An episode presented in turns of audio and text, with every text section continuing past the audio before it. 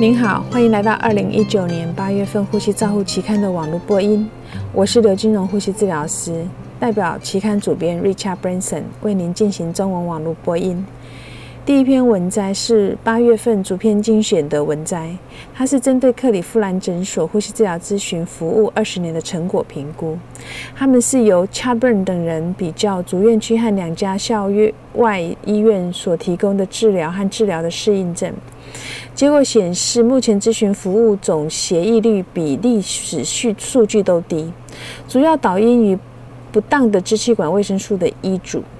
作者结论：咨询服务的成功是要持续的保持不断的提醒。Croft 跟 Watts 认为，标准化的呼吸照护方式必须要有更好的遵从、遵守实证的操作。他们建议，呼吸治疗咨询服务不仅是改善病人照护的工具，也是提高呼吸治疗师专业形象的工具。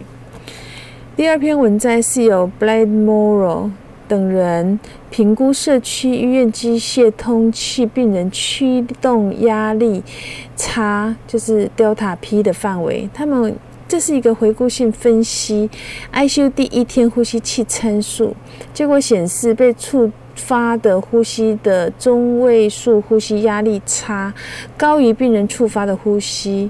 当只看到潮气容积和呼吸道平台压的时候，建议这个压力差的安全阈值应该是在六十 percent 的时间。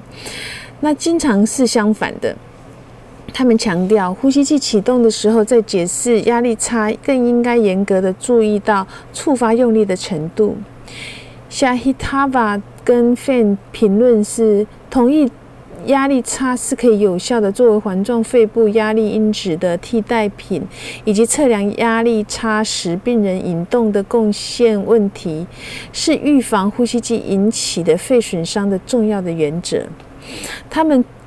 再提醒，目前截至目前为止，压力差的数学和生理整合测量已经确定确定为结果的指标，但是还需要进一步的确认使用压力差的目标。第三篇文摘是由 c o y 的等人评估深度静镇静状态下仍可以触发呼吸器的病人实施肺保护策略的影响因素。分层分析轻度 ARDS 病人接受压力控制型通气模式，维持潮气容积在每公斤体重八毫升上下的研究，结果显示低潮气容积组的 PEEP 值较低，高潮气容积组的阿鸦片类药物使用较为普遍。低潮气容积较常看见代谢性碱中毒。他们假设是缓冲可以保护。可以可能是一个肺保护策略的有效策略。定提供了一个丰富的洞察的评论，强调试验优点和缺点。他们敏锐地观察到，需要更多的研究来确认自主呼吸用力与否对已经性肺损伤的损益跟好损害处跟好处，以及这些用力是否可以调节病人，让病人受益。第四篇文摘是由 Andrew 等人比较两百三十六名气管内管插管病人负压拔管法与正压拔管法的安全性跟并发症的发生率的比较。那它的结果还包括肺炎的发病率跟重新插管率。结果显示正压拔管组主要的并发症比较少，所以作者们结论正压。法是一个拔管法是一个安全的方法，而且在拔管期间提供了一些优于气管内管抽痰的优点。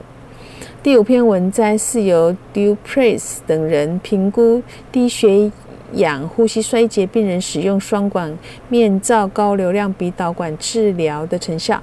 结果显示，在已经接受高流量鼻导管治疗病人中，在添加双管面罩后的 PaO2 明显的增加，但是 PaCO2 并没有变化。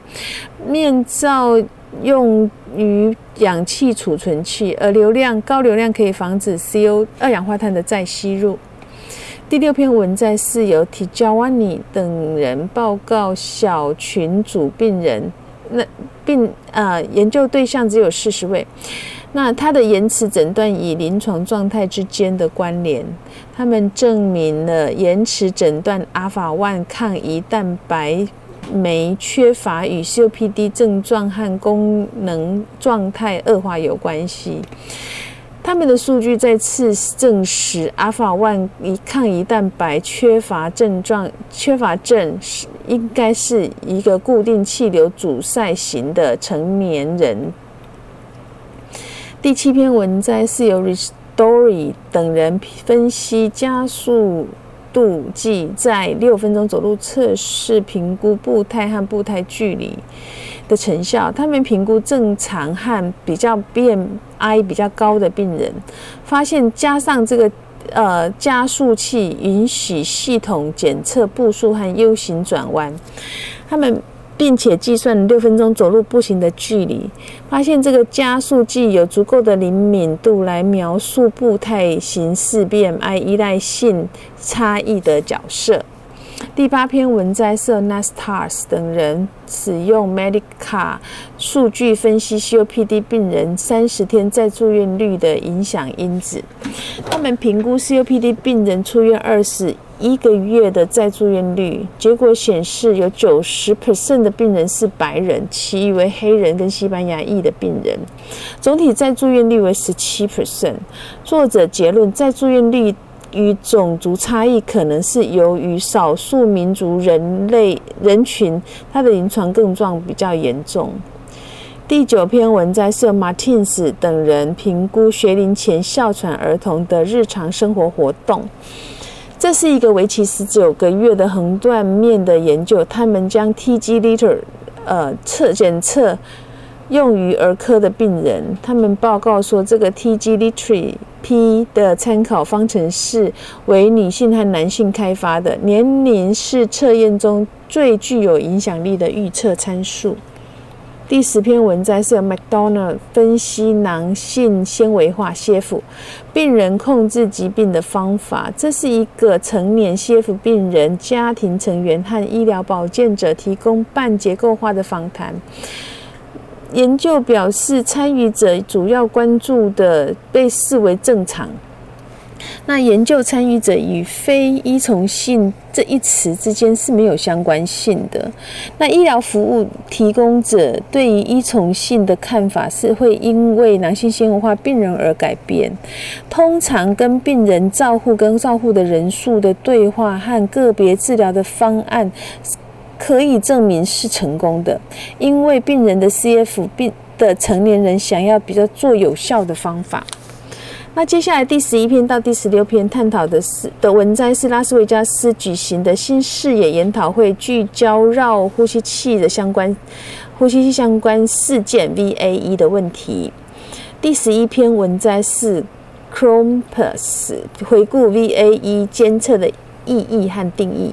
作为 VAE 范例的设计者，Crumpus 的论文详细的介绍 VAE 监控可以实现的项目，以及什么是 VA，为什么是 VAE 而不是 VAP。第十二篇文摘是由王等人叙述抗生素雾化治疗在预防和治疗感染性呼吸器相关并发症的作用。近年来研究都证明雾化抗生素的呃。还不能够证明它的好处。第十三篇文摘是由 Pirano 回顾特殊性气管内管在预防 VAE 方面的作用。虽然 VAE 延长机械通气持续时间、加护病房天数跟住院时间及死亡风险增加是有关的，但是大多数特殊性气管内管研究还不能够显出这样的结果差异。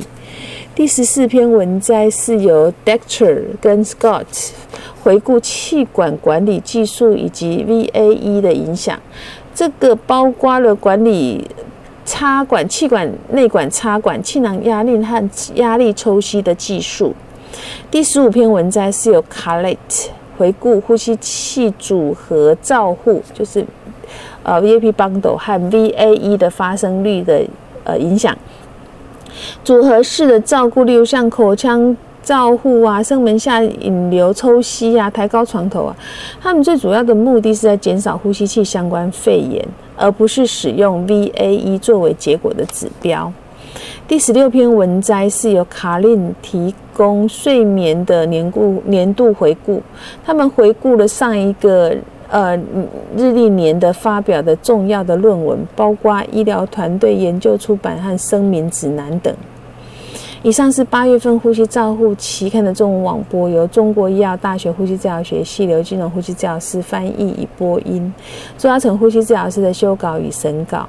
如果您想进一步了解原文的内容或过去的议题，请您上美国呼吸照护期刊网站 www 点 r c g l u r n l 点 c o m。你也可以借由网络的订阅，自动收到未来的网络播音议题。谢谢您的参与，再见。